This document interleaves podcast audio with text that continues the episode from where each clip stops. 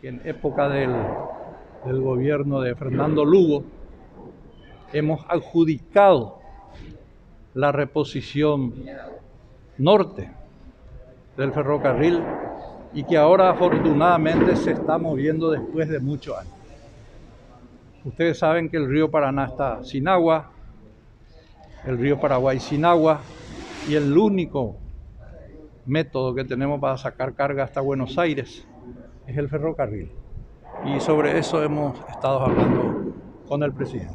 Volvieron a hablar sobre las repercusiones que dio ayer la reunión de la comisión, senador. Tocamos estos tres temas. Estos tres temas. Ahora yo le puedo hablar si quiere sobre lo que fue mi, mi óptica de, la, de lo que ocurrió ayer en el Senado, que para mí fue una presentación de candidatura del actual Contralor Azurrecutú.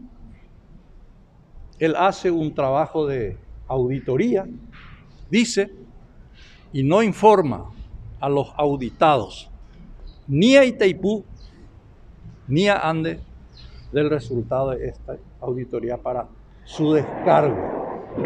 Entonces él hizo un show, un show. Y yo nunca escondí de que la deuda de los 4.193 millones existió, porque esa deuda ya estaban los asientos contables de la Itaipú cuando yo llegué a la presidencia de la ANDE. Siempre estuvo ahí y teníamos que solucionar el problema de esa deuda o si no íbamos a llegar al 2023 con una deuda de la Itaipú Binacional a Electrobras de 60 mil millones de dólares. O sea, la represa para los brasileños. ¿Por qué? Porque los préstamos estaban en monedas brasileras y teníamos un índice de inflación galopante.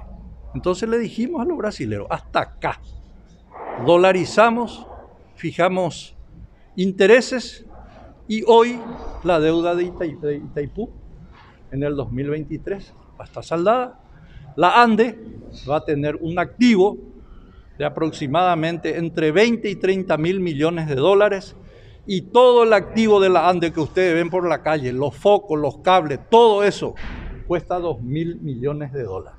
¿Y el activo nuevo de ANDE?